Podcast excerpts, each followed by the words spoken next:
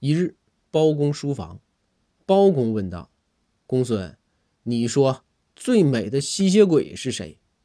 公孙头都没抬，回道：“大人，不知道，这题有点偏门，有点超纲。”包公哈哈大笑，说道：“是白雪公主吗？”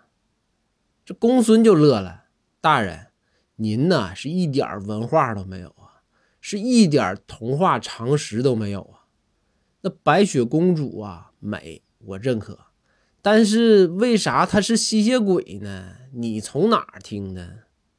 包公回道：“白雪公主怕太阳吗，一见太阳就化，